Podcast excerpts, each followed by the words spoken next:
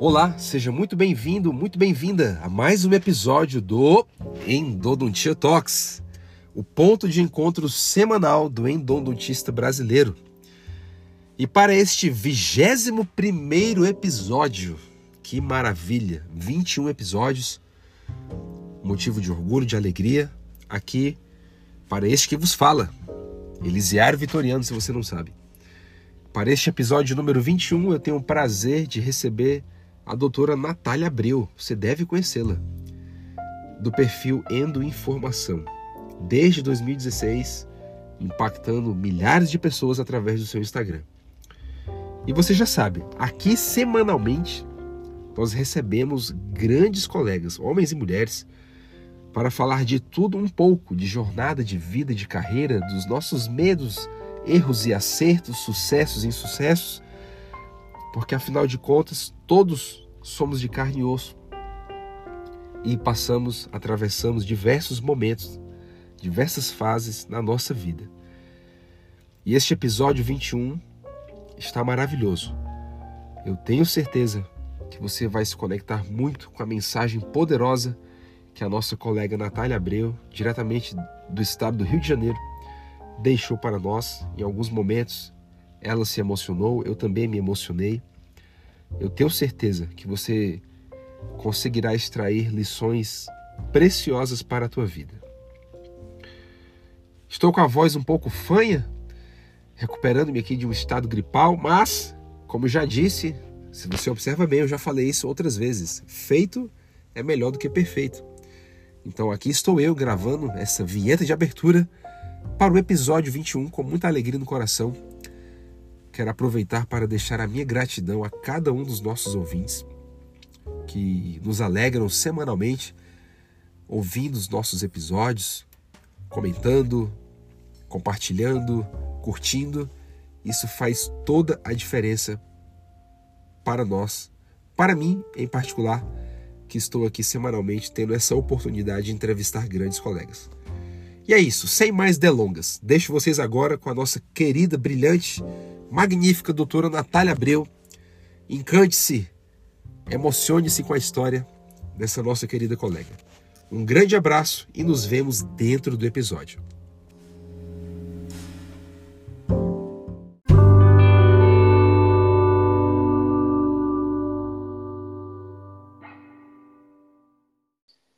Então, pessoal, sejam todos muito bem-vindos, bem-vindas ao 21 episódio do Endodontia Talks.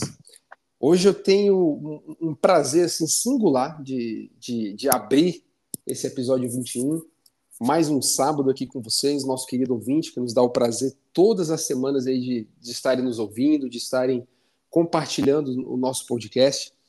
O dia hoje é especial porque eu trago uma gigante do digital aqui na endodontia. Eu conversei com ela um tempo atrás, ela, ela vai já falar, vou, vou, fazer aqui um pouco de suspense. Eu conversei com ela um tempo atrás e, e até surgiu uma, uma expressão quando nós estávamos conversando, que quando isso daqui era mato, ela estava cortando o mato alto aqui no Instagram. E muito bem, sem mais delongas, eu quero apresentar a vocês hoje, episódio 21 do Endodontia Talks, a própria Natália Abreu, do Endo Informação. Tudo bem, Nath? Oi, Elisiário, tudo bem? Poxa, eu tô bem, obrigada. Queria agradecer essa apresentação, foi linda, nossa. Fico emocionada, gente. Você lembra que a gente falou isso? É, quando Lembro. nós conversamos no mês passado, que, que o Instagram é no mato alto aqui, é, lá 2016, né? 2015 você começou, é, não foi, Nath? 15, 16, eu acho que a minha primeira postagem é de 2016. Inclusive, nós até conversamos naquela época que, que quando se trata de quando se trata de Instagram, você chegou no Instagram primeiro que o, que o Samuel, não é isso? Isso, Elisiário, só um minuto. Oi. É, deu, um, deu um negócio aqui eu parei de te ouvir. Eu não sei nem como é que ficou a minha fala, se saiu legal ou não. Tá. É, depois, depois, eu, depois eu edito, não tem, não tem ah, problema. Então tá. Então, tá não tem problema. Então, quando, quando o Instagram ainda é, era desconhecido para o Samuel, o Samuel não tinha chegado, você já estava no Instagram. Que legal, né? Isso é, o Samuel ele já estava bem grande, assim, bem famoso no Facebook, que é uma plataforma que eu nunca, nunca administrei muito, né? Eu tinha um Facebook só pessoal, fiz um Instagram profissional, e ele também já estava no YouTube, no Endodontia 100% online. Aí quando ele Isso. chegou no Instagram, eu estava ali cortando matinho. Corta, cortando o mato alto, desbravando é, sozinha. Exatamente. Então, assim, é, esse é o nível da, da satisfação que eu tenho de, de, trazer hoje aqui no podcast. É, eu sempre gosto de utilizar a seguinte expressão: é, a alegria que eu tenho é de poder eternizar um pouco da história de vocês. Porque vai estar aqui na plataforma para todo mundo ouvir pelos próximos anos, pelo resto da vida. Então, alguém que entrar aqui, alguém que cair aqui no podcast, é, vai se encantar com um pouco da tua história, com um pedacinho da tua história, eu não tenho a menor dúvida disso. Nath, é, começa falando pra gente teu nome, tua idade, onde você nasceu, onde você trabalha atualmente. Tá, é, então, gente, eu sou a Natália, Natália Abreu, né, para quem não conhece lá no Instagram.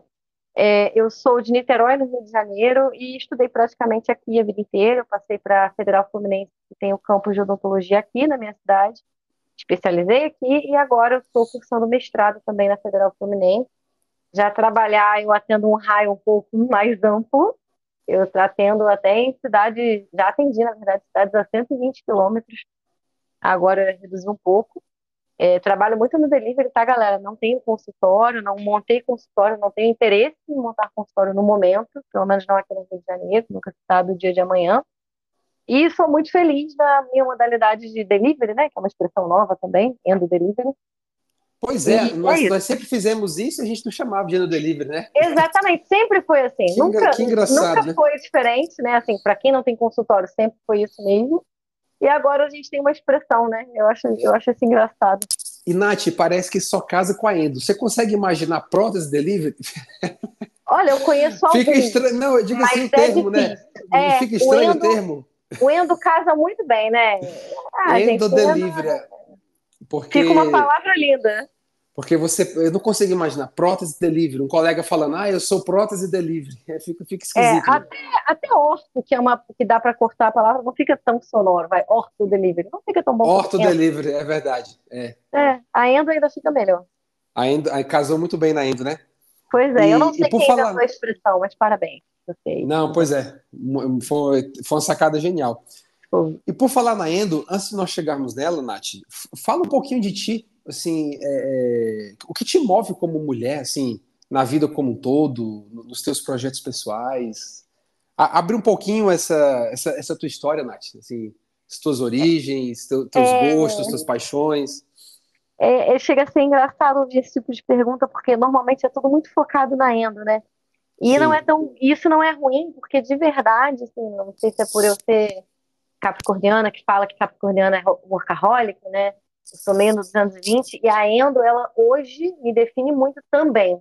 Mas é claro que existe a Natália fora endodontia, fora odontologia, né? Sempre existiu a Natália que não é dentista, embora hoje dentista some muito do meu tempo.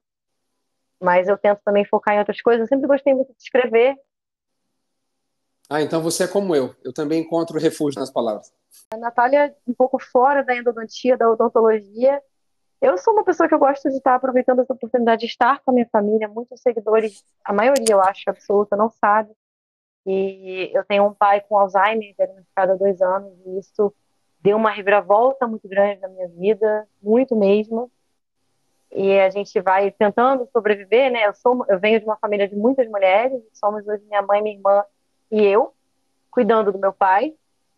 Então, isso também é bastante da Natália, sabe? Que eu não levo tanto para lá. Às vezes eu até me pergunto se eu devia compartilhar um pouco mais, um pouco menos sobre isso, manter mais no profissional.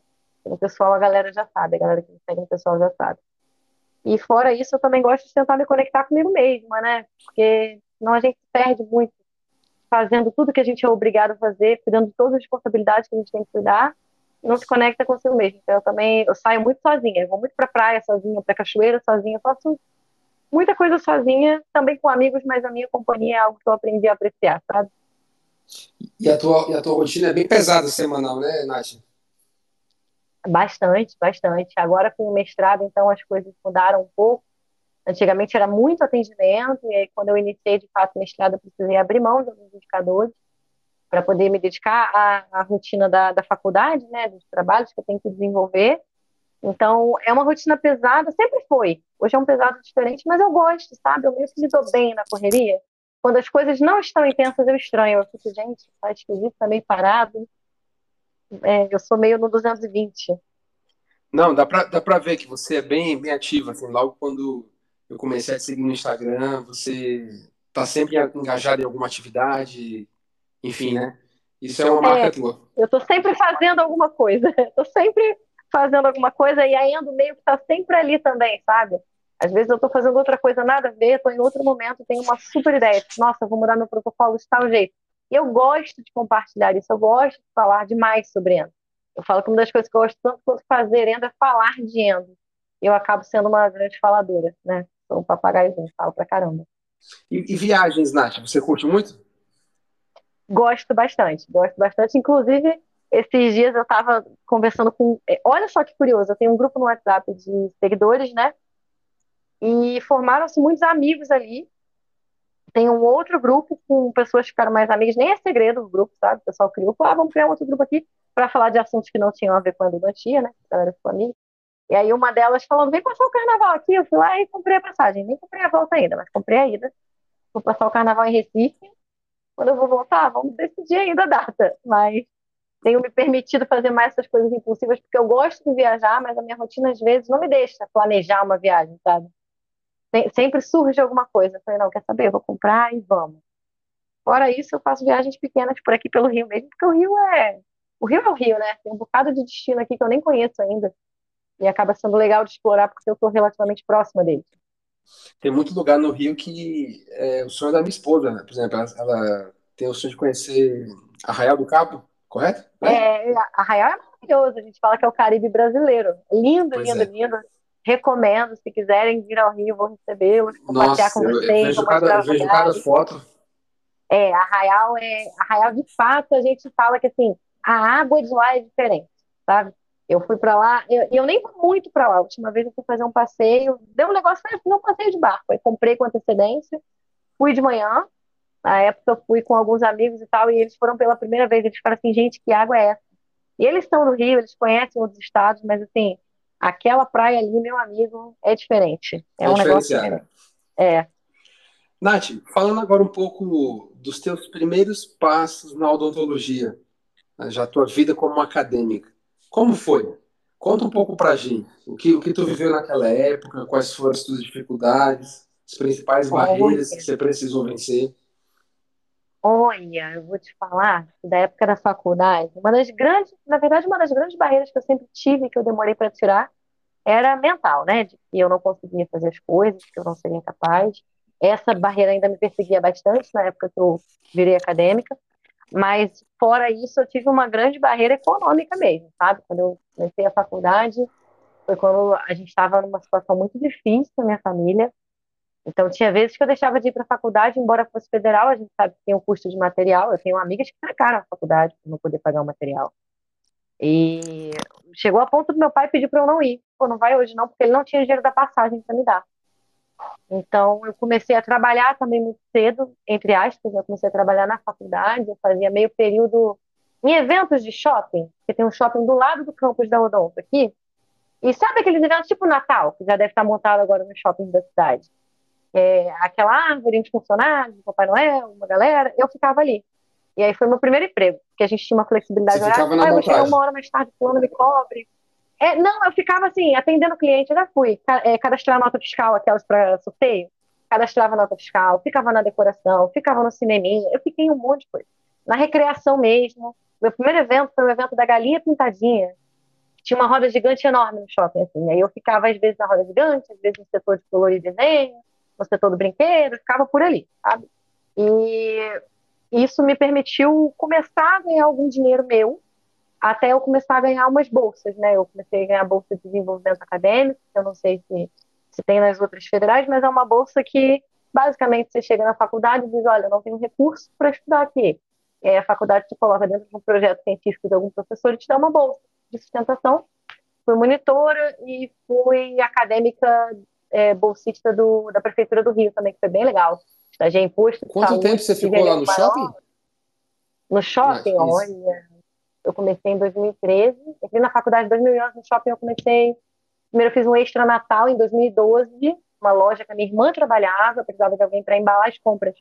É, eu fiquei na loja, eu fiz um extra Natal, acho que foi 2012, que aí era uma loja mesmo, era a loja que minha irmã trabalhava, e ficava só embalando as compras, extra mesmo, sabe? Porque as, as vendedoras, as gerentes não estavam dando conta. Então, eu fiz um Natal ali, é, e depois eu comecei os eventos, eu devo ter ido, devo ter ficado uns dois anos ali, levando. Caramba, Nath, tentando, que história, viu? É, tentando manter as notas, né? Porque realmente o tempo era muito escasso. Eu estudava pelo celular na época, eu tinha é, livro baixado em PDF, eu ficava lendo o livro pelo celular quando dava. Eu tinha prova. E, e dentro da federal, isso, isso, é muito comum até, né? Embora a gente tenha muitos colegas que de fato têm outra situação econômica, a gente tem muita gente como eu também, que estava lá na luta, tentando manter. Então, embora eu tenha. Hoje eu olho para trás, eu vejo realmente, caraca, foi difícil. Mas naquela época não tinha tanto isso, sabe? Não tinha. Não existia nem tanto uma revolta. Tipo, por que, que eu tenho que fazer isso? Não, é só tipo, cara, eu tenho que fazer isso. Eu tenho que fazer isso para continuar.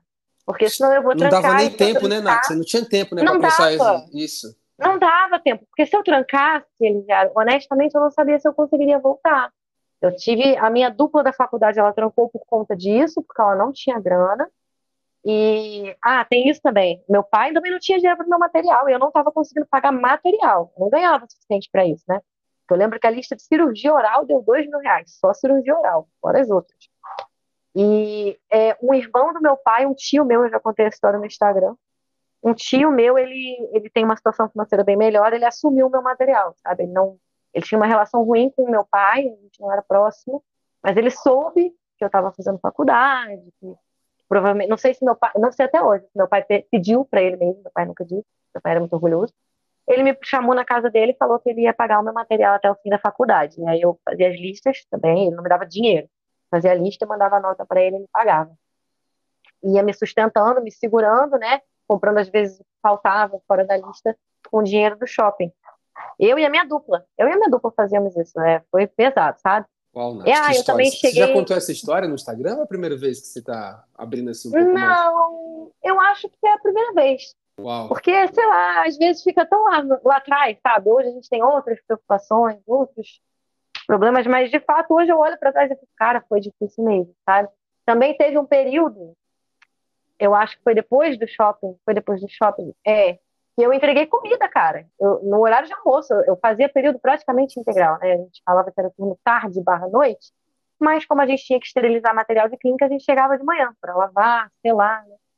Então era integral, basicamente. Aí teve uma moça que botou no Facebook um anúncio pedindo para alguém fazer entrega porque ela estava abrindo uma saladeria, então era pouca entrega, era coisa pequena. Falei, cara, vou, vou me candidatar. Era, era 200 reais por mês, ela me dava 100 reais a cada 15 dias. E aí eu ia lá, é, saía Nossa, da faculdade, que, ia na casa dela. Que emocionante isso. E não era nem aplicativo de entrega, né? Foi, foi direto com não, o, o lojista. era direto com ela. É, era direto com ela, era muito pequeno. Era na casa dela, ela estava começando, sabe? Ela também... Ela me ajudou muito, a Lu. A gente tem contato até hoje, a Luciana. Ela... Eu ia na casa dela, pegava as saladas, eram três, quatro, sabe? Era pouca coisa. Entregava a pé ou de ônibus, no caminho de volta para a faculdade, e ela também me dava uma salada para eu almoçar. É, eu almoçava, voltava, almoçava. E no dia seguinte a mesma coisa. Você ficou quanto Depois tempo foi... com ela? Olha, com ela deve ter sido, não sei se chegou a um ano, não. Porque, poxa, graças a Deus ela cresceu muito, sabe? Ela ganhou um sócio, montou uma saladeria maior, começou a entregar com motoboy. A minha mãe chegou a trabalhar com ela, eu indiquei minha mãe para trabalhar na cozinha com ela. A gente criou aí uma relação bem legal. Que legal, Nath. Puxa vida, que privilégio poder. É o que eu falei lá no começo, né? Olha, poder eternizar essa tua história, meu Deus, vai, vai alcançar muita gente, porque tem tanto, tem tanta paz entrando na odontologia que atravessa as mesmas dificuldades, as mesmas provações e, e às vezes se, se, chateia, né? E não é para se chatear, faz parte, né? Porque é isso que você está me dizendo quando, você vence, você olha para trás, caramba, não é que eu vivi tudo isso, não é que eu passei, né? Para chegar é até onde eu tô. É exatamente isso. É exatamente isso. Eu paro para pensar vida. hoje na minha trajetória e assim, meu pai, hoje ele está com Alzheimer, né? Mas assim, eu, a gente fala que meu pai, algumas pessoas devem se identificar com isso também. Eu falo que meu pai ele tinha um talento muito grande para perder dinheiro, sabe? Meu pai não sabia investir, então na verdade eu tive uma infância confortável e eu fui crescendo e isso foi deixando de existir até virar realmente complicações, dificuldades. Fome a gente nunca passou, graças a Deus. Mas houveram períodos em que a gente não tinha como pagar aluguel, né, tudo isso. É, E o meu pai foi quem me colocou para fazer odonto, na verdade, sabia? Porque. Eu já, eu, eu já ia te perguntar isso. Como é, como é que tinha sido o vestibular para ti, assim? Você passou de primeiro? Passei, olha, eu estudei tanto para aquele vestibular. Caramba. Eu fui bolsista do meu colégio a vida inteira, um colégio de bairro. Mas eu fui bolsista a vida inteira porque o meu pai, quando eu era criança, meu pai fazia a contabilidade deles. E era uma escola muito familiar, sabe? A dona era diretora, a filha dela era professora, esse tipo de coisa. Então eu cresci com aquela família ali também cresci, crescemos juntos. E eu, e depois que meu pai parou de trabalhar com eles, eu perguntei: minha bolsa vai se manter? E ela falou que se eu mantivesse as minhas notas, que eram boas, a minha bolsa se manteria sim.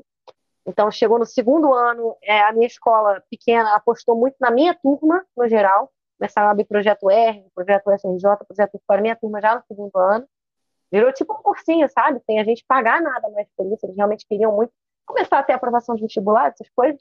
Eu tive professores maravilhosos, eu tive uma professora de biologia, sempre falo dela, Camila, porque eu ia fazer biologia por causa dela. Eu era apaixonada por biologia, sou ainda.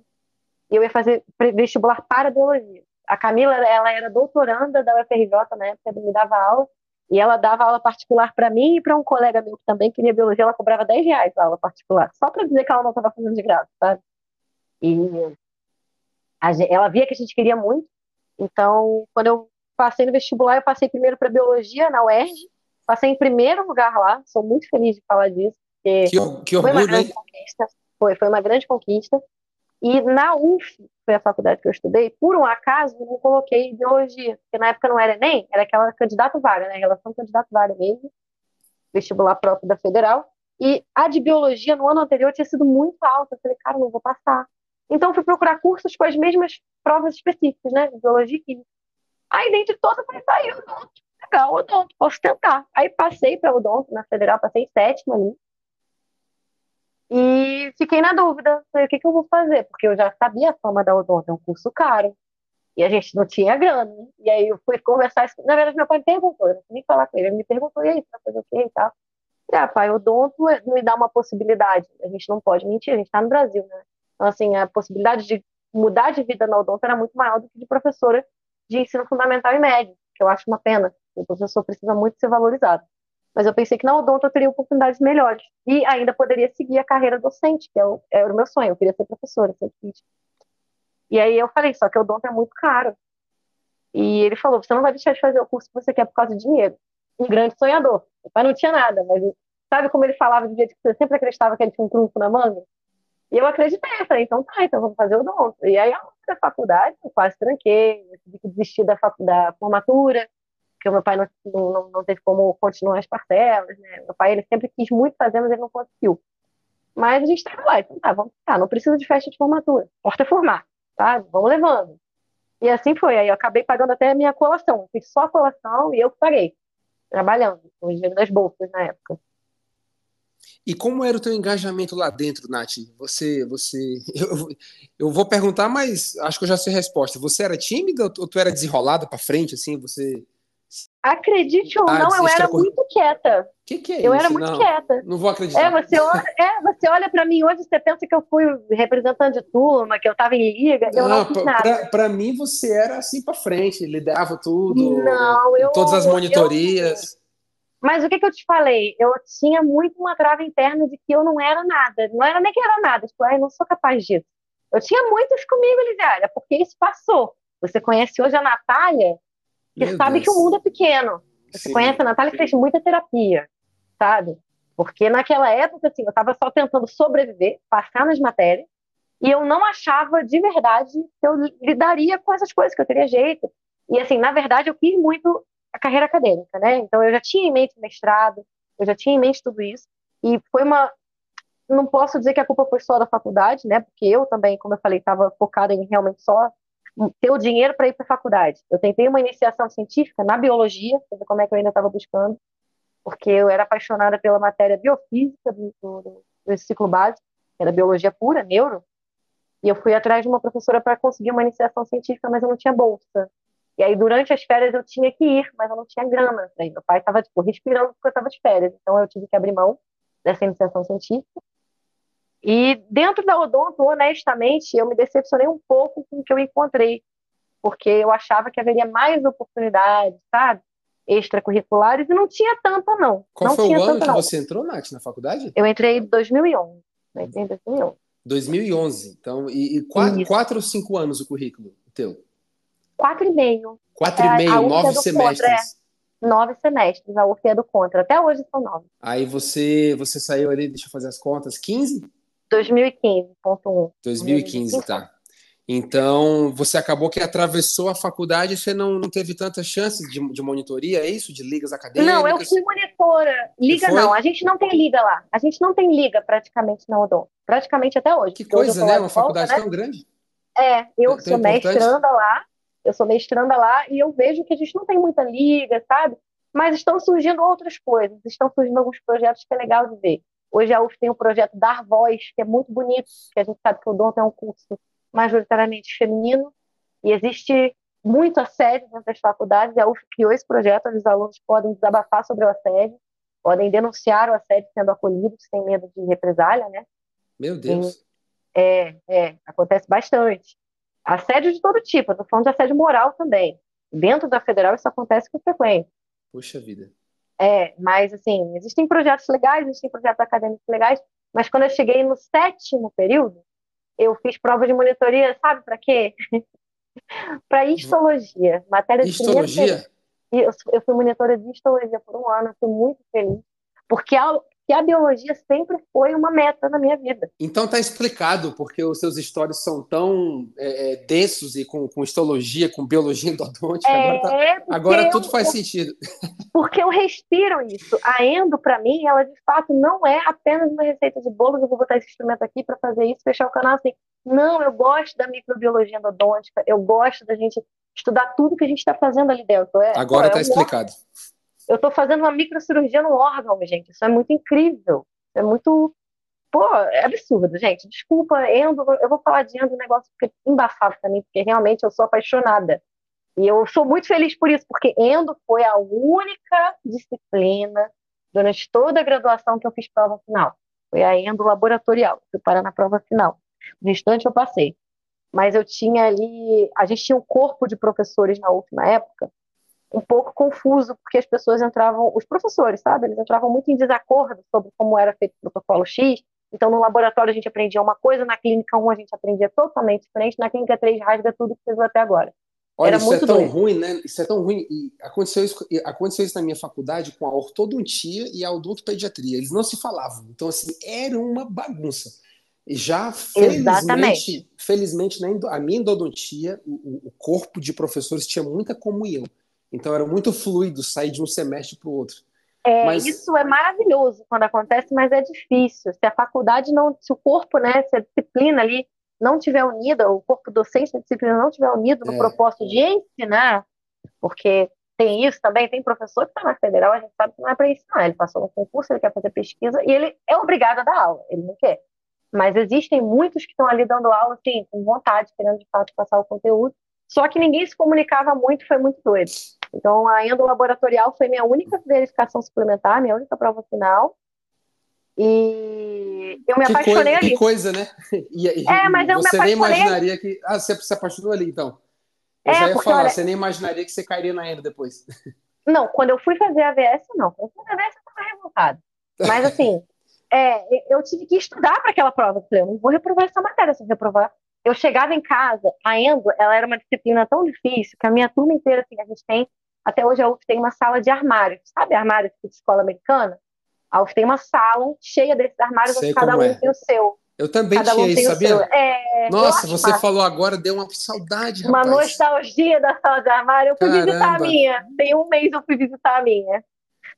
A Ai, gente decorava agora- as, as capas dos armários, as tampas dos armários todas decoradas, às vezes Então, escuta, novos. você lembra do número? Agora, agora me bateu um vazio aqui. Meu Deus, qual era o número do meu armário, hein? Eu, eu, eu acho que se eu chegar lá, eu sei me ubicar. Ah, esse aqui era o meu, mas o número eu não lembro. O de vocês meu tinha até número? tinha número, mas o meu não, o meu não tava com etiqueta, então eu não lembro o número não. O da minha dupla era 402 e era perto do meu. Mas assim, eu fui lá, eu fui lá algumas vezes já depois, né, que eu estive na Federal, e o meu armário estava intacto lá até pouco tempo, mas eles mudaram os armários de lugar, porque são, são móveis, né? E agora alguém tirou contact que eu tinha colocado. É Mas durou muitos isso, né? anos. É, durou muitos anos. E tem uma amiga minha que fez faculdade comigo de Barbacena, Minas Gerais, que a capa do armário dela ficou tão linda e tá lá até hoje. Tirei foto tem um mês, mandei pra ela. Falei, ó, nunca tiraram que seu legal. adesivo. É, bem legal. Nath, e aí. Oi, oi. Eu tô com um sorriso no rosto aqui, se você pudesse me ver. É... Ai, que coisa boa. Eu também, eu, vou... eu também tô. Eu vou te explicar por quê. É... A, a... eu me considero assim suficientemente responsável e amadurecido para olhar para uma pessoa e, e, saber que ela tem uma história não contada por trás, ou seja, não, que não seja não contada, mas que ela, ela, em algum lugar da vida dela tem alguma história que, que fez ela chegar onde ela está. E nossa, e quando eu te conheci, né, o Samuel nos apresentou, nós tivemos é, um contato há aproximadamente dois meses, conversamos, fizemos aquela aquela live juntos e, e teve sintonia desde aquele momento. Mas olha, Sim. eu olho, eu olho, sincero honestamente, eu olhava para você e já tinha idade, não sei o que estou falando, na verdade, eu, eu, eu, já via tuas postagens rodando os stories aí dos colegas, né? O pessoal, o pessoal compartilhando uh, os teus stories, compartilhando as suas postagens. E olha, olhando para você, eu jamais imaginei que você passou tanta coisa, Natália, para chegar onde você chegou. E é. e é uma coisa que às vezes eu falo assim para de baixo, eu, eu falo o seguinte: nunca esqueça de onde você saiu. Nunca esqueça nunca. As, as paredes que contaram a história da tua vida, as panelas nunca, simples. Nunca. Porque isso um dia nunca. vai fazer todo sentido, né? E assim, é por isso que eu te falo que eu tô com um sorriso no rosto. Porque caramba, né? Você entregou comida, você embalou compras no shopping, e, eu, eu, tenho certeza que você não se envergonhou disso. É, não, é nunca. A sacada, é ó, a sacada tá justamente no que você falou. Eu não parava para pensar. Eu não tinha tempo. Eu tinha que continuar em movimento porque era assim, ponto final. E, e é interessante porque eu, eu, vou te falar uma coisa aqui que eu, eu, acho que eu já falei em um ou dois episódios. Eu sou um cara melancólico. Normalmente os meninos são melancólicos, assim. Muitos meninos têm um temperamento melancólico desde criança. E, e, muitas vezes na minha vida, antes de eu entender isso, hoje eu tenho plena consciência. Porque quando você tem a consciência, você coloca aquilo na cabeça e você está sempre se vigiando, né? Eu, eu, preciso observar meu comportamento. Eu preciso Sim. observar que, que, tipo de pensamento eu estou nutrindo. Depois que eu descobri, eu parei de me lamentar de algo. Mas por muito tempo eu ficava bloqueado, pensando: meu Deus, eu não vou sair daqui. Quando é que as coisas vão mudar? Quando é que as coisas vão melhorar? Quando é que eu vou ter acesso às melhores oportunidades? E, e você é. não bloqueou nessa época, né? Porque aquela não. época foi. Eu adorei o que você falou. Você falou o seguinte, uh, alguns minutos atrás, no começo da nossa entrevista. Elisiário, talvez se eu trancasse naquele momento, eu não conseguiria voltar. Então você entendeu que você precisava continuar em movimento, apesar de tudo e de todos. Então, eu só queria falar isso só para ilustrar como eu fiquei impactado de, de conhecer é, esse pedacinho da tua história e de você ter me dado o privilégio de eternizar aqui no podcast. Nada, eu tô, eu tô até emocionada aqui, porque eu ouvi você falar exatamente sobre lembrar disso, de onde a gente veio. Eu tenho uma memória de quando eu estava na faculdade, porque é o seguinte: é, eu comecei a minha faculdade, eu morava muito longe do campus. Eu morava em outra cidade, né? Eu falo que eu sou de Niterói, mas eu não vivi em Niterói a vida inteira. Né? Quando meu pai, ele de fato perdeu tudo que a gente tinha, a gente mudou para uma cidade bem distante, mas eu prestei vestibular, né, e tal. E a, a família da minha mãe, que é a família de quem eu sou próxima, ainda morava lá. Então teve um bom período que eu morei mesmo com a minha madrinha. É, a minha madrinha casada até hoje, né? Eu, eu falo, o marido dela não é meu padrinho, porque ela conheceu depois, mas eu chamo ele de padrinho porque ele me apadrinhou nessa vida, sabe? Eles tinham uma filha pequena na época, hoje ela já é uma moça. Mas eu morei com eles um tempo, a minha irmã também, porque a minha irmã também precisava.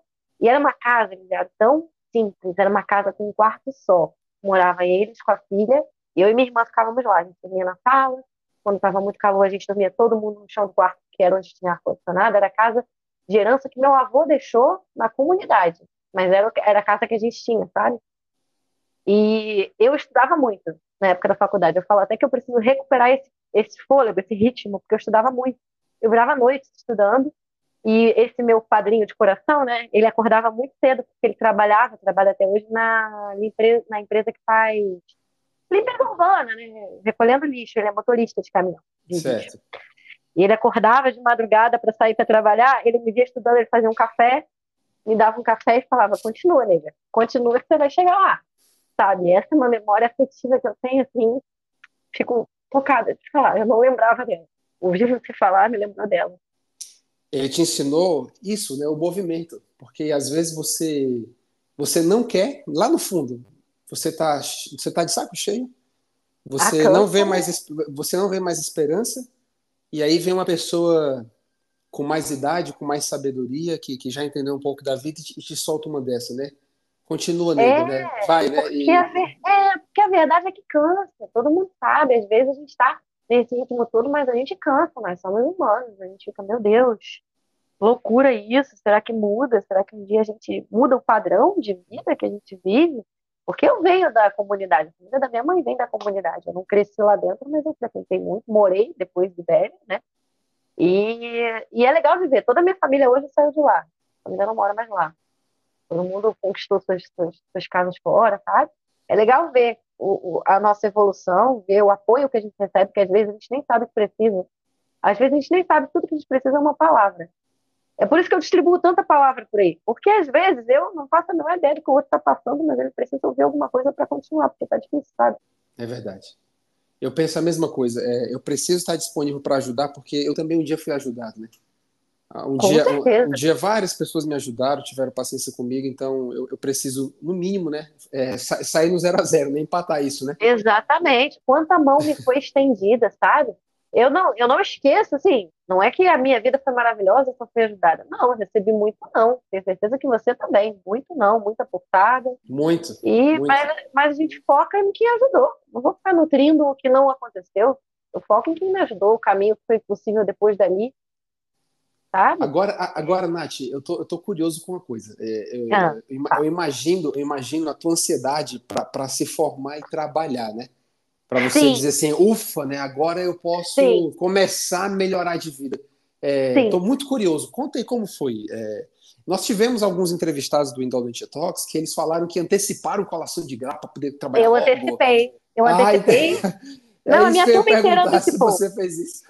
A minha turma inteira antecipou, porque na verdade o ano que eu formei, 2015, a faculdade, eu peguei duas greves na federal, eu peguei 2012, assim que eu entrei, bem dizer, que durou uns três meses, atrapalhou bastante.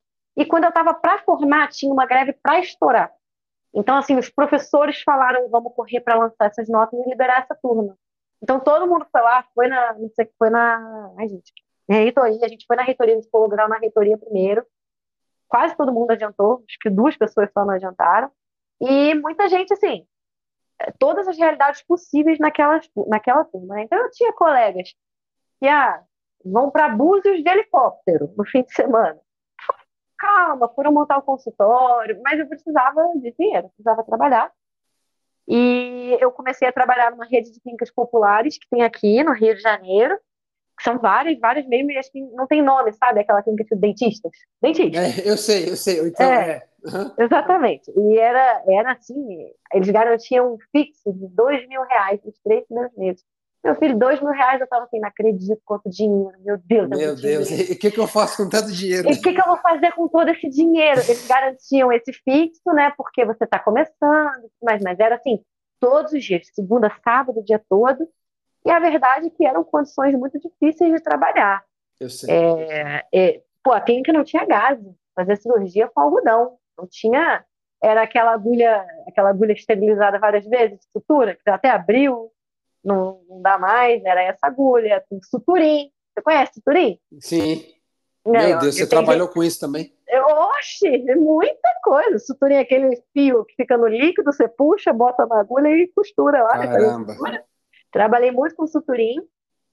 E só que assim, deu dois meses ali, eu já tava, eu ia chorando já, que eu tava, meu Deus, eu estudei para isso, sabe? Porque não era a odontologia que eu queria fazer eu tinha noção, né, do que, que eu estava fazendo, de que não estava certo, mas era o que tinha para fazer, mas aquela coisa, manda quem pode, obedece quem tem juízo, eu preciso desse emprego. Aí um dia eu tive uma questão lá que, ah, eu estava fazendo uma cirurgia, eles não tinham bomba vaca, não tinham nada, eu estava usando sugador, deu um revertério no sugador, eles vieram, foi sangue para todo lado, sangue em mim, sangue Meu Deus do céu no meu jaleco de formatura. Eu aposentei ele ali. Com dois meses eu aposentei meu jaleco de formatura. Ai. E, e eu, eu falei, eu vou embora para tomar um banho. Porque eu tava toda ensanguentada. E a coordenadora da clínica falou que eu não podia ir embora. Eu falei, não, então, então calma aí. Sabe aquela coisa de não dá mais? Foi a gota d'água? Não dá mais. Fui embora, no dia seguinte voltei só para pegar meu carimbo, que tinha ficado, outras coisas, e fui procurando outros lugares. Eu estava começando ali a especialização, que eu comecei logo depois de formar.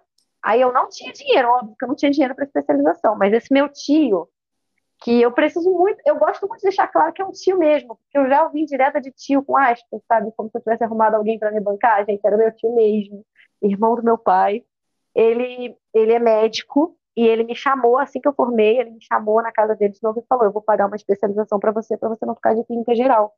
Você precisa seguir uma especialidade para ganhar dinheiro. Porque ele era da área de saúde, ele tem essa noção, Poxa, né? que generoso ele, né? Que legal. É. E aí eu já estava tão sem graça que eu aceitei a mensalidade, aí eu fui para endo. Eu podia ter escolhido tantas especialidades dessas que supostamente dão mais dinheiro, mas eu gostava de endo. Eu vou para endo antes, eu vou para. Isso foi em 2015, né, Nath? Isso então, foi logo em 2015, né? É. Em 2015, eu já estava assim, eu saí da faculdade já dando entrada, eu fui da turma 1 da, da unidade do curso que tem aqui na minha cidade até hoje. Ele já tem outras unidades pelo Rio, são muito antigos, mas eu fui da turma 1 da minha cidade. Que legal. E, é, e aí eu falei, não, então deixa eu pagar um material, pelo menos. Né? Falei, não, você paga na cidade, eu vou pagar o material que eu estou trabalhando. Mas olha, o material era caro também. Sim. O material da Endo também é carinho.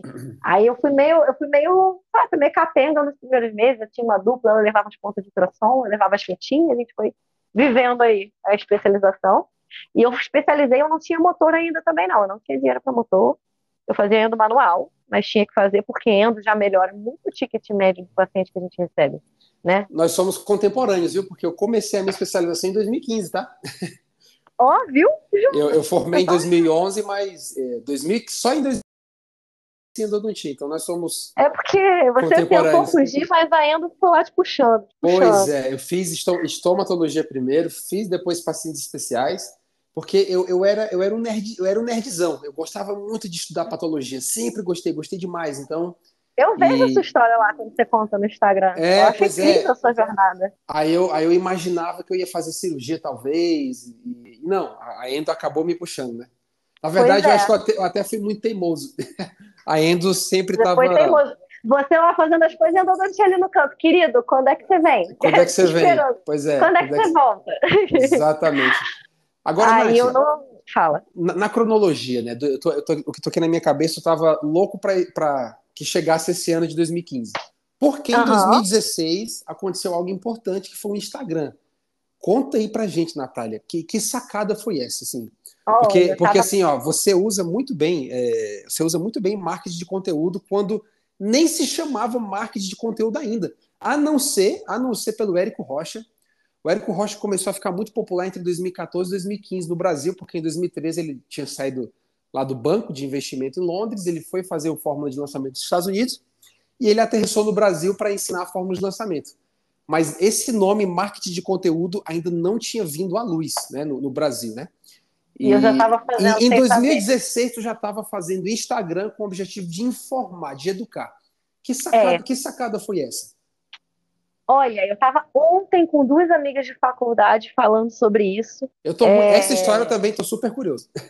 Então, a história do Instagram, eu devo tudo, do meu, eu, todo o meu Instagram eu devo a Elisa, Elisa Macedo, minha amiga de graduação. Hoje ela mora em São Paulo, uma protesista maravilhosa em Moema, São Paulo. Ela já estava em São Paulo e ela estava na especialização de prótese. Ela passou na prova da especialização de prótese. Prótese e é muito casado. E nós éramos amigas. Então ela vinha tirar dúvidas comigo. Natália, quando se abertura, quando sei o que, como é que, como é que eu faço e tal, não sei o quê. E eu explicava para ela. Ela chegou para mim e falou: Olha, Natália, eu gosto tanto de como você explica no Instagram.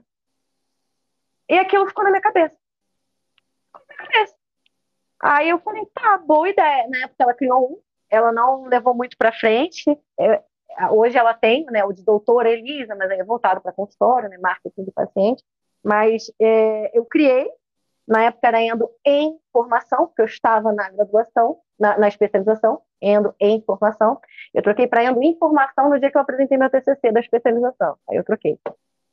Uau! E, é, porque também não mudava a sonoridade, né? Ficava praticamente a mesma coisa, a galera não ia, não ia sofrer muito na transição do nome. Se você mantivesse é... os dois nomes, ia ser top, porque Endo informação seria um, um objetivo, Endo informação outro, mas...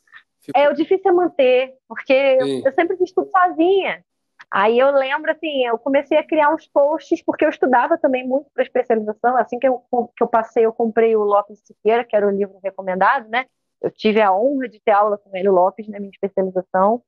É, o meu professor aqui, o dono do, do, curso que eu fiz aqui no Rio de Janeiro, Marcelo Sendra, trabalhou com o Hélio, trabalhou com Você estudou com o Marcelo Sendra?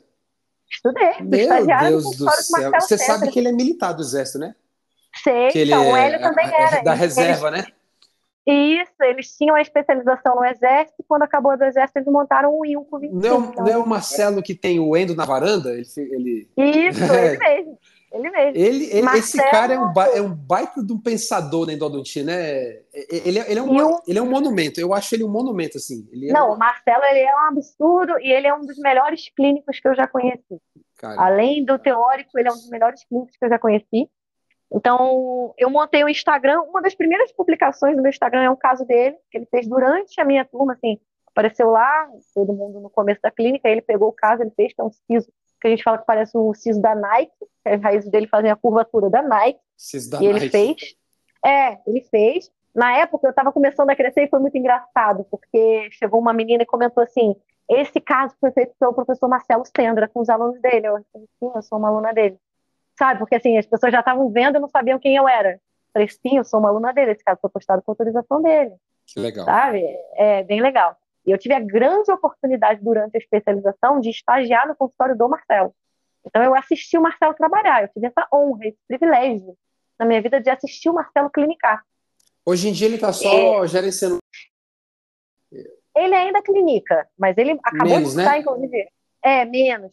Mas ele ainda clinica e ele acabou de mudar o consultório dele lá em Ipanema, vista da praia, coisa mais linda, com os ais Xenon.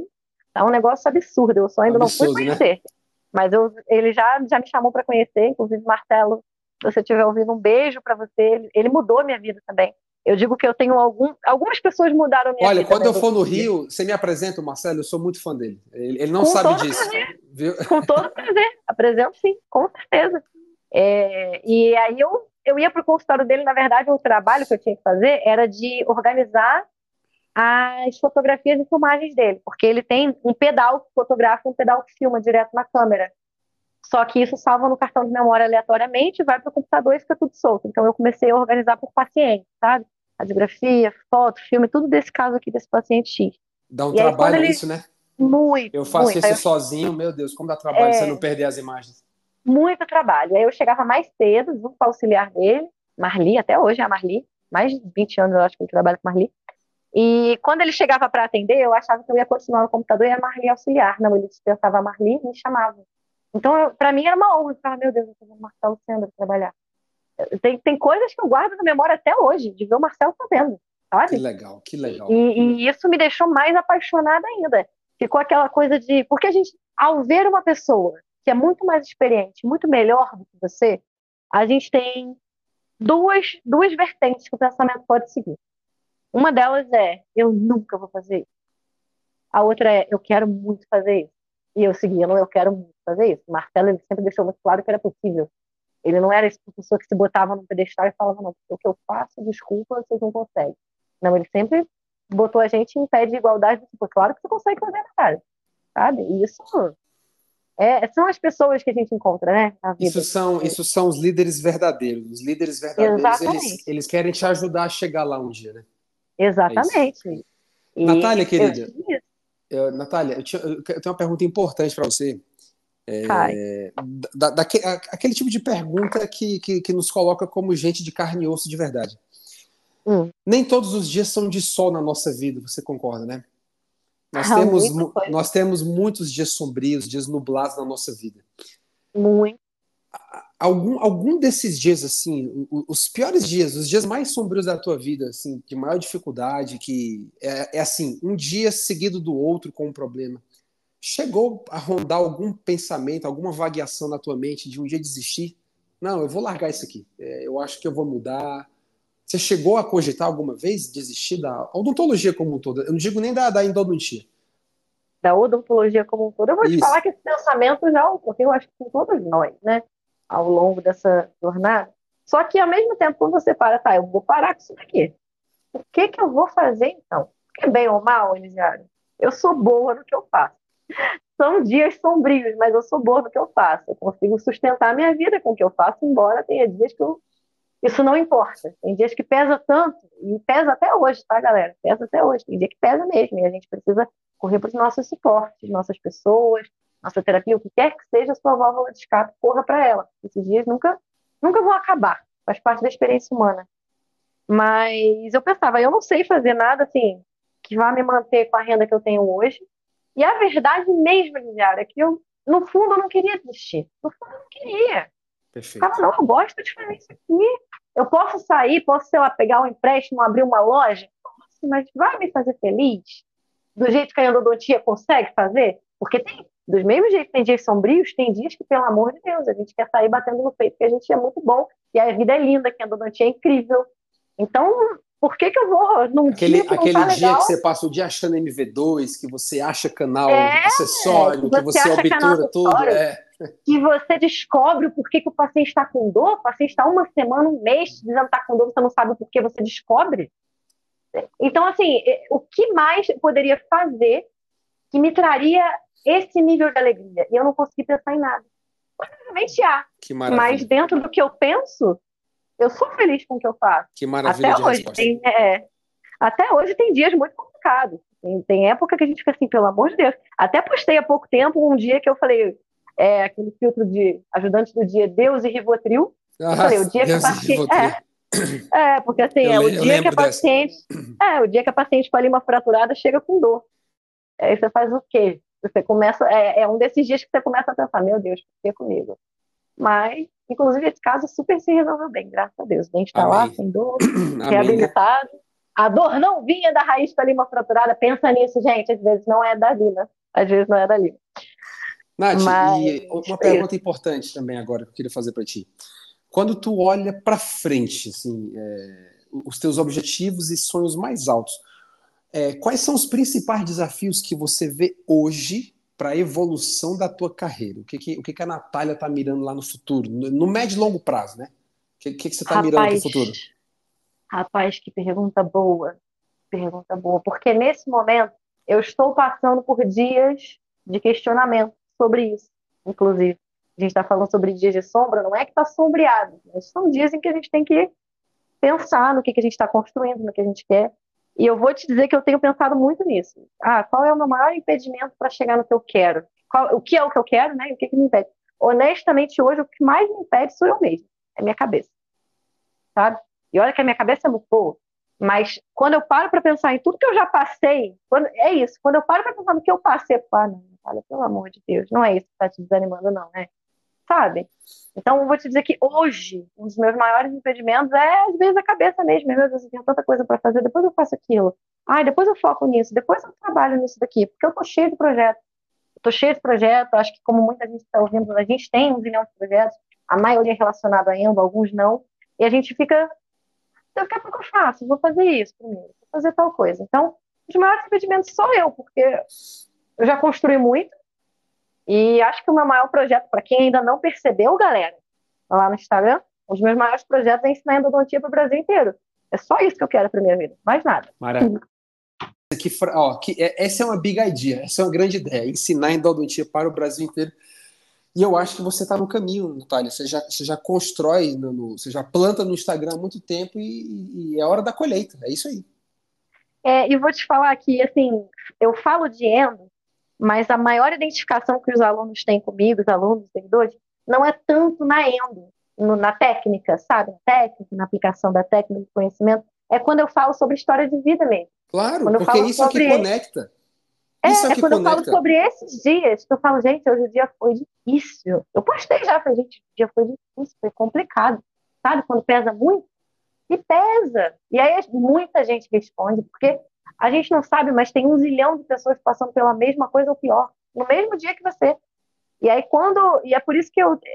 É, o Instagram é um lugar confuso, né? Assim, é um lugar que é uma outra sociedade, uma sociedade à parte da, da real, uma virtual, e que tem um peso tão grande quanto pra gente que vive lá dentro, tem um nome lá dentro. Mas eu vou te falar que uma das coisas que eu não tenho medo, graças a Deus, hoje, não sei se isso vai mudar, mas um dos grandes medos que eu não tenho hoje é de ser pega por ego Porque eu fico pensando nisso, falo, cara, a gente tem que movimentar, a gente tem que trazer as pessoas para cima, as pessoas têm que entender que acontece com todo mundo.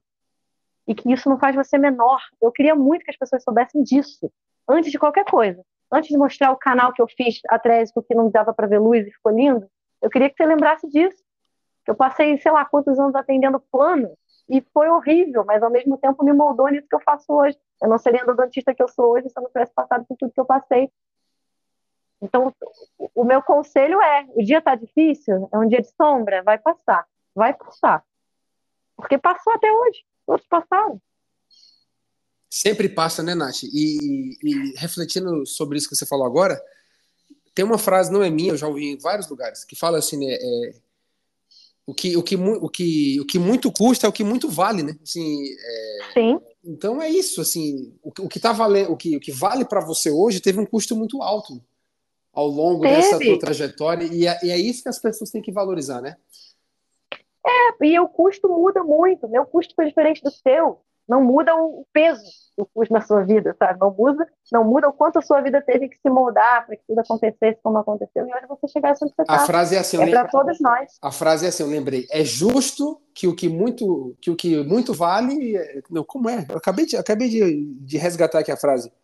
É justo que muito custe o que muito vale. É isso aí.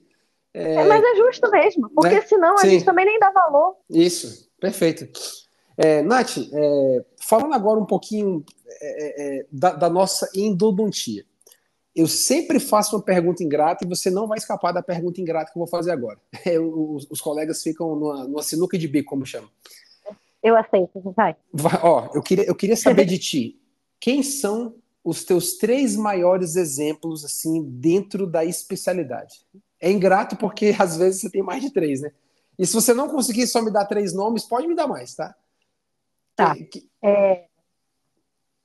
Então, três nomes que são grandes exemplos. Isso, que, eu não que tenho, te inspiram. Eu não, tenho como, eu não tenho como não citar o Samuel. Eu não tenho como não citar o Samuel. É... O Samuel ele foi uma pessoa que me estendeu muito a mão, sempre. Embora. Em que momento vocês se conheceram? Olha, no Instagram, eu já. Houve uma época em que o meu perfil, ele não era. Ele era bem didático, sempre foi, mas houve uma época em que não era eu que produzia todo o conteúdo, porque eu achava que por eu não ter muita. Eu não tinha muito caso clínico, né? Eu estava trabalhando com com capota, película, aquela coisa, né? Eu ficava, não vou postar caso meu, tanto caso bonito é aquela baixa autoestima que dá quando você vê o Instagram, né? Sim. A primeira pista. Então, eu, meu, meu Instagram, por um período, foi tipo uma revista. Eu repostava várias pessoas. E eu recebia muita mensagem de pessoas que queriam ser repostadas, porque estava dando visibilidade para elas. Então, como eu sempre aprendi muito com os posts do Samuel, e eu admirava muito o que ele ensinava, eu repostava muito ele. Então, a gente já tinha essa simpatia, sabe? De, de, se comunicar, de concordar. E tinha um grupo no WhatsApp com pouquíssimas pessoas, nove pessoas só que me colocaram. Leandro Palmeira, lá da Bahia, me falou: Ah, você quer participar? Eu quero. E o Samuel estava nesse grupo. E aí, como era um grupo pequeno, ele acabava até falando bastante, sabe? A gente começou a ficar amigo por ali. A gente começou a falar no privado. E, e houve uma época em que eu sumi do Instagram. Não estou ativa esses anos todos. Eu fiquei fora do Instagram um bom tempo, por N questões. E quando eu voltei, eu voltei muito sozinha. Eu voltei com o Instagram transformado, porque na época que eu entrei não tinha stories, não tinha figura de interação, não tinha enquete, não tinha essas coisas, era só foto. Uma foto e a galera comenta. Era só isso que tinha. E então eu cheguei num novo Instagram, sem muitos parceiros, porque eu conhecia muita gente antes, mas quando eu fiquei off, eu fiquei off total. E o Samuel foi a primeira pessoa a estender a mão para mim. Eu estava lá postando Aí, assim, no aleatório, né, postando. Voltei aqui, voltei aqui, tô postando. O Samuel, ele falou para mim, vamos fazer live, vamos fazer não sei o quê. Aí vamos fazer um projeto tal. Ele sempre me puxou. E eu sempre falo isso para ele, cara, Samuel, eu não tenho palavras para te agradecer. Ele sempre, sempre responde do mesmo jeito. Ele fala, a gente tem que se ajudar, ninguém vai lugar nenhum sozinho. Ele sempre fala isso. Ele... ele sempre fala isso. Ele sempre fala, a gente tem que se ajudar. Se eu vejo que você é boa, se eu acredito no que está falando, eu tenho que te ajudar, porque amanhã pode ser eu precisando de você. E é verdade, essa é a pura verdade. Por isso que eu admiro muito Samuel. Ele é, de fato, uma grande influência, não só na técnica, mas na humanidade. Ele é muito humano. E é difícil você ver uma pessoa tão humana, assim, por aí, se expondo tanto dessa forma por aí, né? Então, o Samuel. Não posso deixar de citar o Marcelo. Marcelo Sandra, ele me, ele me trouxe a confirmação de que a endodontia era para mim Eu via o Marcelo da aula com um brilho no olhar, que, que ele deve ter esse brilho desde que ele descobriu a endodontia, mas ele tem um brilho no olhar quando ele fala de endo, que é muito gostoso de você assistir. Ele fala com muito prazer, ele faz tudo de endo com muito prazer. Ele não precisava clínica, ele não precisava de um consultório mais, mas ele tem, ele gosta. E, e eu me vejo muito assim, eu fico, cara, mesmo que eu passe a viver só de docência, eu nunca vou parar de clinicar, eu gosto. Eu, eu tenho o maior prazer em sentar para fazer um canal e ver uma radiografia final bonita, sabe? E isso eu sempre vou ter. O Marcelo, ele, ele trouxe para mim o, o, tesão pela endo, veio o Marcelo, total, total.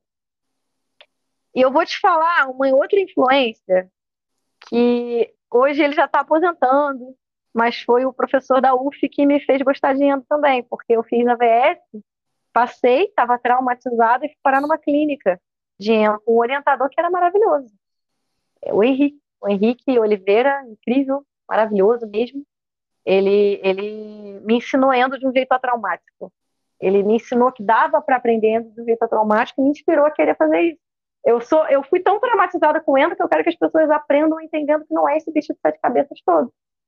É por isso que eu quero ensinar, porque eu tive dificuldade de aprender. E tudo nasce disso, né? De, de pessoas que inspiram, né? É, grandes mestres são esses, são, são esses Exatamente. líderes aí que, que te essa fazem apaixonar mim... pela, pela Isso, coisa. essa para mim é a tríade que me, assim, que me, me moldou ali dentro da Endo. Hoje, hoje, como você falou, você me deu essa permissão de falar demais, eu vou citar apenas mais uma pessoa, que assim é a minha orientadora do mestrado. Hoje ela não clinica mais, né? Então, mas eu já vi várias radiografias de caso clínico dela que ela me mostrou da época de película. Quando ela parou de clinicar, né, ela é DR, ela é dedicação exclusiva, ela não pode atender mais, mas ela atendia muito, ela atendia com muita paixão. E ela me passou, eu vejo que essa mulher é incrível, ela tem oh, doutorado, pós-doutorado que ela fez lá fora, e ela falando para mim de quando ela clinicava, que ela ficava ansiosa, que às vezes ela ficava nervosa. Eu falei, gente, é com todo mundo. Então ela me mostrou uma humanização de uma pessoa que você olha e fica, meu Deus, olha a história dessa pessoa, olha a cadeira que ela ocupa agora, dedicação exclusiva na federal. E ela atendia e ela ficava nervosa, como eu. Sabe? Isso daí me trouxe também uma coisa que eu fiquei, olha só, não é só comigo. De fato, né? E é isso que eu tento levar para as pessoas, não é só com vocês. Acontece com todo mundo. Quem é, sua, quem é, quem é a professora? É a Miriam Schelza, Miriam Fátima Zácaro Schelza, minha orientadora. Ela, e é isso, ela me ensina assim, tanto, tanto, tanto, fora da técnica. Ela me ensina sobre ensino. Eu, ela, ela, veio revisar uma aula comigo, fiquei, meu Deus, sabe? Ela só repassando a aula comigo, eu fiquei, meu Deus, aprendi uns, umas cinco coisas novas nos últimos três slides, que eu achava que eu sabia, porque é uma aula de graduação. Eu aprendi, meu Deus, aprendi coisas novas aqui agora, sabe? É tão bom, é, é tão bom né, essa sensação de, de você ser um eterno aprendiz e você continuar se encantando por aprender. Exatamente. Eu acho que, como tudo nessa vida é questão de perspectiva, eu acho que olhar a forma dessa vida é muito mais leve, porque a gente sempre vai ter algo a aprender. E aí tem gente que olha para esse algo aprender e, e, fica assim: não, as pessoas não podem saber que eu não sei isso. Né? É um horror não saber isso. Tenho que saber. Vamos, pô, vamos aprender isso aqui. Me ensina isso daí que você faz. Como é que você faz? Eu quero aprender. Eu tenho o maior prazer em aprender sobre qualquer coisa. Eu vou na oficina, eu adoro ouvir o mecânico falar do que, que eu ouço no meu carro. Eu odeio pagar. Mas quando ele me explica, eu fico, meu Deus, é por isso que acontecia tal coisa. Então, ele é, sabe? Eu, eu gosto de aprender sobre o que quer que seja. A descoberta é prazerosa, né? Se você descobrir é... uma coisa nova, é muito prazeroso. É verdade. É verdade, é verdade. Natália, ao fim, infelizmente, dessa entrevista. Ah, que pena. É, mas olha, eu, eu, tenho mais duas coisas, duas, duas perguntas, né?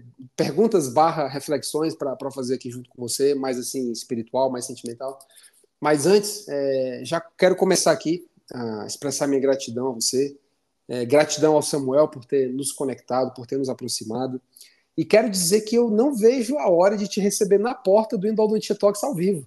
Aqui em Curitiba, você vai estar aqui próximo ano. Eu não com vejo certeza. a hora, menina. Vai ser bom demais. Assim, eu fiquei ainda mais com vontade de dar um abraço, de te conhecer pessoalmente a tua história é fantástica. Você é uma pessoa que, que, que prega o que vive, você está fazendo com as próprias mãos e isso inspira demais. Então, queria te agradecer por, por você ter aberto aqui um pouco da tua história. Algumas coisas são difíceis de falar, mas você é uma mulher amadurecida e, e a, a, os anos vão passando, a gente fica à vontade né, de contar certas coisas da nossa vida, porque já são feridas curadas, já cicatrizadas e que quando nós contamos, ajuda outras pessoas. E eu sei que você entende isso muito bem. Então, assim, ó, muito obrigado, é. tá? Por você ter vindo aqui hoje. Muito obrigado mesmo. Não, eu que te agradeço, de verdade. Assim, é... Eu nunca fui entrevistada. Isso, isso, eu fiquei, meu Deus, eu vou ser entrevistada. Eu nunca fui entrevistada e é engraçado, porque a gente, eu acabei falando pra caramba. Eu não tenho problema em falar de nada, como eu falei, eu nunca tive vergonha de nada, gente. Teria vergonha mas... de fazer coisa errada, né? Tava trabalhando, mas, mas é legal poder contar a nossa história. É legal saber que a nossa história pode agregar alguma coisa na vida de alguém. E então, como, obrigada a você pela oportunidade. Pode? E como obrigada pode agregar? Obrigada a você pela oportunidade de contar um pouco da minha história. Foi muito legal, de verdade. E, e eu, eu queria a primeira reflexão, Nath, obrigado tá, pelas palavras, mas a primeira reflexão que eu queria fazer, eu queria, eu queria que você imaginasse por um minuto que existisse um espelho mágico. Imagina que esse espelho existe e ele está aí na tua casa. E se você fosse até agora nesse espelho mágico, em vez da Natália mulher que você é hoje, já provada e aprovada, e se nesse espelho você visse a moça que você era sonhadora, a moça que embalava os pacotes, a moça que entregava a salada. Você sente orgulho quando você olha para esse espelho, você vê a mulher que você é hoje? Muito. Eu sinto muito. Inclusive, se eu fala pudesse um pouco, dizer algo... Fala um pouco para essa moça. Fala para ela o que, o que você... Se você pudesse conversar com o espelho, para a mocinha que você era, o que, que você diria para ela? que valeu a primeira a coisa que eu ia dizer para ela era para ela ficar tranquila, porque pelo menos a gente conseguiu. A gente conseguiu. Eu sei o que ela queria, eu sei o que ela queria, e a gente conseguiu muito além do que ela, inclusive, sonhou que era possível. Sabe? Assim, muito, muito além, muito além. Eu era uma pessoa que não sonhava muito, eu só estava no ritmo louco de tentar levar a minha vida e ter minha independência. Então eu não me permitia sonhar. Eu diria até para ela sonhar um pouco mais, porque de fato é possível. Eu sonhei muito pouco. Hoje eu sonho pra caramba, mas no passado eu sonhei muito pouco. A gente é muito Porque econômico eu... nos sonhos, não deveríamos ser econômicos nos sonhos, né? Exatamente. Eu tenho uma indicadora que ela fala que sonhar grande e sonhar pequeno dá o mesmo trabalho. Dá o mesmo então, trabalho. por que não sonhar grande? Então, ela também me inspirou bastante, a Vanessa, que estiver ouvindo. Ela sempre falou isso, ela tem uma clínica referência na cidade dela. E um dia ela estava falando comigo alguma coisa de ah, que ela queria aumentar, ela queria crescer. E eu falei, nossa, você vai dominar Rio Bonito. E ela falou, quem disse que eu tô falando de Rio Bonito? Eu quero mais. E, sabe? Então, assim, eu, queria, eu diria isso pra Natália, lá que tava entregando salada, pra Natália que tava lá embalando, comprando shopping. A gente conseguiu e sonha mais um pouco. Sonha mais um pouco que a gente consegue chegar. Que maravilha. E agora, agora a última reflexão, a última situação que eu vou criar aqui para nós encerrarmos. Eu vou te colocar num voo Vou te colocar num voo lá para minha terra, para Fortaleza. Minha terra é do Samuel. Ai, que... Imagina que você está na cadeira do meio e no corredor, no voo para Fortaleza, é um voo mais ou menos de três horas do Rio para Fortaleza, senta um recém-formado. E ele te reconhece.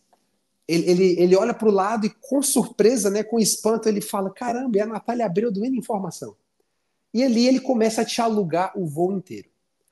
Se essa situação fosse real, Nath, se essa situação fosse real, e você tivesse três horas com esse recém-formado, o que, que você aconselharia a ele? O que, que você falaria para ele para que ele pousasse em Fortaleza já transformado? Olha, é, depende, depende muito, como a gente falou, depende muito de onde ele veio, né? Para saber o tipo de conselho que eu teria que dar para ele. Mas eu diria que o começo nunca é fácil, independente de onde você vem. Se você está montando seu consultório próprio, você está começando com um investimento, se você teve como fazer, ou se você está começando no consultório dos outros e ver que dá, é difícil para todos nós do ponto de vista técnico, porque a gente nunca se sente capaz, a gente está sempre com medo, a gente está sempre com receio de ter feito algo errado, não está sabendo falar com o paciente, não está sabendo dizer o que a gente entende, às vezes está com medo de não estar tá interpretando uma radiografia direito. Então é difícil para todo mundo. Mas o maior conselho que eu poderia dar seria, de fato, para ele não desistir e escolher o que, que faz o coração dele vibrar. O que, que faz seu coração vibrar quando você fala disso? A especialidade que você gosta de seguir. Porque aí, não vou dizer que você não vai ser infeliz, não vou dizer que você não vai sofrer, mas fazer as coisas com amor, né? Eu, eu não gosto de romantizar muitas coisas, eu sei que a vida não é isso, não é um morango, como já diria Jojo Todinho, a vida não é um morango, mas eu falo com experiência própria, endo não é fácil, sabe que não é especialidade fácil, eu não comecei no melhor cenário, eu vim de, de uma situação difícil e não tem um dia que eu me arrependa do caminho que trilhei, não tem um dia que eu olho para trás e digo, nossa, eu devia ter feito outra coisa, devia ter feito outra especialidade, porque eu escolhi o que eu estava gostando de fazer, eu gosto de fazer até hoje, eu tenho prazer em fazer até hoje, e saber que eu consigo ganhar dinheiro, sustentar a minha vida fazendo algo que eu gosto, não é um hobby, é um trabalho, né? Vamos, vamos ser honestos. Assim, a gente não pode amar do jeito que a gente ama um hobby, mas fazendo o que eu gosto, eu consigo sustentar a minha vida, manter uma família, manter a minha casa, o que quer que seja, meu padrão de vida, o que quer que você esteja atrás de manter, você consegue fazer isso com algo que você gosta, nunca desista. Vai dormir e recomeça. Descansa, não desista. Senhoras e senhores, essa é a Natália Abreu doendo informação. Nath, muito obrigado. Você encerrou de forma magistral, de forma belíssima esse conselho. E eu tenho certeza para você, meu querido ouvinte aí do outro lado, que uma coisa que eu sempre digo, vou repetir. É, eu, falo, eu falo quase em todos os episódios, Nath. Uma frase que é do Conrado Adolfo. Ele fala assim: para uma mente preparada, tudo é aula. E você acabou de dar várias aulas aqui dentro desse episódio de um pouco estamos há mais de uma hora conversando, tá? Passa vê, rápido, vê, né? Vê, que conversa gostosa, né? Então, é. minha querida, ó, um beijo no teu Eu coração. Viu? Um beijo no teu coração, um grande abraço. É, tô louco para te conhecer pessoalmente, como eu falei, te receber aqui no, em Curitiba, no, na, na primeira edição deste podcast que ganhou vida fora da internet. Eu não vejo a hora de, de recebê-los todos aqui. E você, agora que conheço a tua história, fiquei ainda mais interessado em te conhecer pessoalmente. Você é uma pessoa muito interessante, você tem uma história de vida autêntica e uma história de vida que inspira. Isso é, é o principal, porque você prega o que vive e é, é isso que é tão gostoso. Nós vemos homens e mulheres que inspiram através de suas próprias vidas, é daquilo que eles venceram, daquilo que eles podem ensinar, mostrando, né? Não só falando, mas mostrando como se faz. Então, muito obrigado, tá? Eu, eu te desejo realmente é, que Deus possa te abençoar em todos os teus caminhos. Amém. Você continue crescendo, você continue realizando os teus sonhos, perseguindo com obsessão a endodontia que você faz, utilizando o teu perfil para o bem, o Informação é, é um perfil muito agradável, a, ajuda, e ainda mais a, a, a, nova geração que vem aí, né? A nova geração já nasceu com Instagram, com a conta de Instagram. Já então, com Instagram, já, na, já estão nascendo com o motor na mão, os novos Com o motor na mão, exatamente isso, bem lembrado. Tá bom, minha querida? Então, um beijo tá muito grande, tá? É, muito tá obrigado bom. por você ter vindo aqui. Eu que te agradeço, Lisiado. Você me permite só falar mais um pouquinho, só os agradecimentos mesmo. Fala, por favor, fica à vontade. É, eu, eu, quero te agradecer, assim, a, a, o convite para o Endodontia Talks, tanto o podcast, que é um prazer estar aqui, já falei para você que eu acho o podcast assim, uma coisa incrível, eu acho um projeto maravilhoso, então parabéns e obrigada Obrigada pela oportunidade de participar, obrigada pelo convite para o Endodontia Talks presencial, eu tenho certeza que vai ser incrível, vai ser transformador, como tudo é, como essa entrevista que foi, acho que para mim e para você, quem quer que esteja ouvindo. Muito, é, você me deixou muito emocionado várias vezes. É, a, a, a, história e... do teu padrinho hum, quase, quase me desmontou aqui. Ele fazendo é, café para você. De madrugada, cara. E Meu assim, Deus. eu tinha esquecido disso. Então, agradecer também por porque essa entrevista me fez revisitar coisas que nem sempre eu lembro, mas que são parte de mim, uma parte tão essencial de mim, e que é bom, às vezes a gente precisa, como eu falei, como nem todos os dias são de sol, é bom a gente ter essas memórias para a gente lembrar. Então, obrigada por isso. E eu não poderia também deixar de agradecer, eu sempre falo, agradecer a própria endodontia, com um E maiúsculo, porque a endodontia é quase uma entidade viva na minha vida. A endodontia me levou a muitos lugares. Ela me levou a muitos lugares fisicamente, mentalmente, sabe? E ela me trouxe aqui, ela me trouxe para essa conversa incrível com você. E, poxa, estou muito grata, como eu falei, não tem um dia que eu olho para trás e penso que eu devia ter feito outra coisa. Não tem. Então é isso. Obrigada. Sensacional, Nath. Muito obrigado. E lembro a você, nosso ouvinte, que está do outro lado, o que, é que eu sempre falo no final? Role a tela do seu celular, vai até a descrição. E se por algum motivo catastrófico você ainda não segue a Natália, provavelmente você já segue, mas se por algum motivo assim os planetas se alinharem e você ainda não é seguidor da Natália, você vai encontrar na descrição deste episódio, independente do agregador de podcast que você esteja ouvindo, rola a tela, vai lá e segue o Endo Informação, é, os meus perfis também estão lá, e, e, e também sobre o Endodontia Talks ao vivo, você também vai encontrar mais informações na descrição como você vai se inscrever, porque no dia 9 de março, aí sim, os planetas vão se alinhar. Porque, Natália, vamos combinar. Quando, quando é que no mundo nós vamos conseguir juntar outra vez Camila, Amanda, Samuel, César e Luan? Meu Deus do céu. Olha, difícil. Vai ser. Vai... Difícil. Galera, vai, aproveita, porque é uma oportunidade única. É uma oportunidade única. Vai ser incrível. E, e você vai estar tá lá. O, o, perfil ainda informação vai estar tá lá cobrindo. Eu tenho certeza que a Natália vai encher de histórias.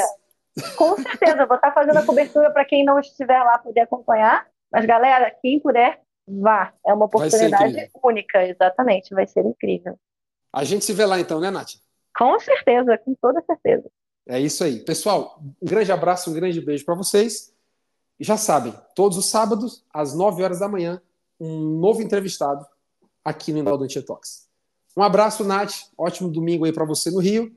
Espero que você esteja se hidratando, hein? Não, não descuide. Com certeza. É, o negócio tá difícil aqui, estou me hidratando. Tá difícil, né? Um tá beijo, bom. querida. Um, beijo. um abraço. Até tchau, o tchau. próximo episódio. Tchau, tchau. Até. Tchau, tchau.